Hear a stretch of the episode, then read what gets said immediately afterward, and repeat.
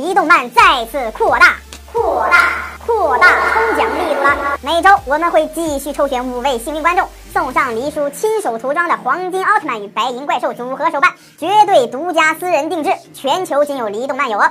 感兴趣的朋友，快快留言、点赞、关注吧！大家好，欢迎收看《黎动漫之奥特说》欧布奥特曼三十四话。上期我们说到，色川先生成了这集的主角。色川先生与女儿彻子的关系一直就不怎么好。所以只能麻烦奈绪美帮助他与彻子谈心。为了让彻子更加了解自己的父亲，奈绪美提议跟踪色川先生一天。犯花痴的彻子因为看到了帅哥凯，所以答应了奈绪美的要求。第二天，大家伙便一起开始跟踪色川先生。他是不是在探听情报啊？快藏起来！凯，你也藏起来。来来，我来帮你。好。那是什么情况？不是吧？红凯，说到女仆，就该想到变装和变身。色川先生肯定是在问女仆变身的秘诀是什么的。不好意思啊。你别再说了，真是讨厌。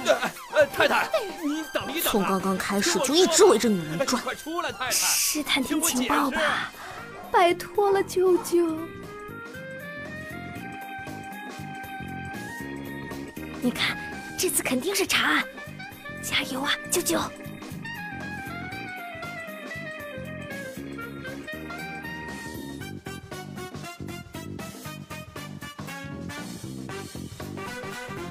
哎呀，真是不敢相信，那个蠢蛋老爸！不是吧？那个色川先生在干嘛呢？工作时间还泡妞啊？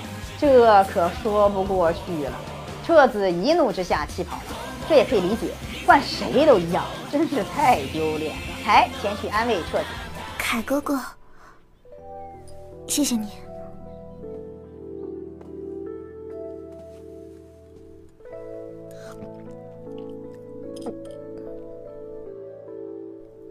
小时候我一直觉得他很帅气，因为他为了和平。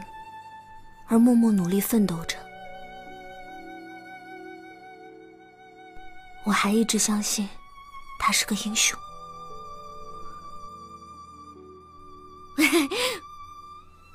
我真是傻，我在胡说些什么呢？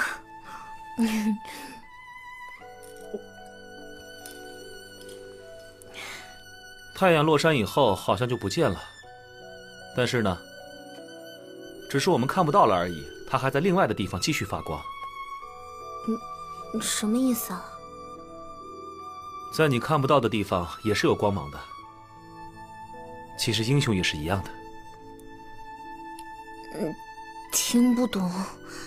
你说的这些我听不懂。总有一天你会明白的，凯瑟琳。大家听懂凯哥哥的话了吗？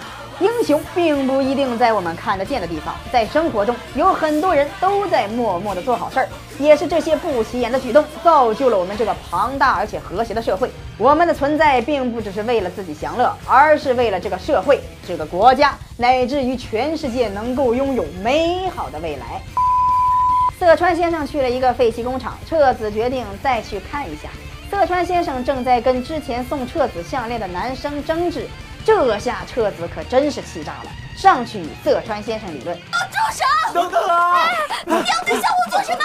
你这个蠢老爸！你怎么会在这儿呢？我今天跟踪了你一整天了，不好好工作就知道围着女人打转，现在又把小虎叫到这里来，你到底想干什么？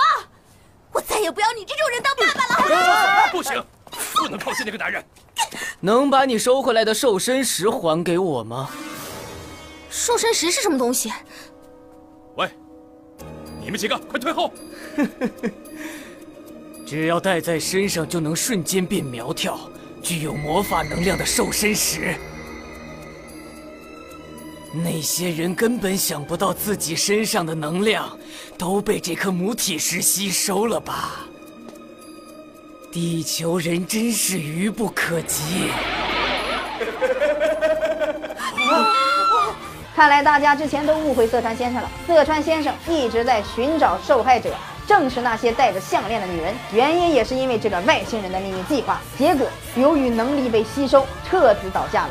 这下可糟糕了，夏普雷星人的阴谋得逞了。彻子会被救活吗？这个可恶的外星人会被色川先生击败吗？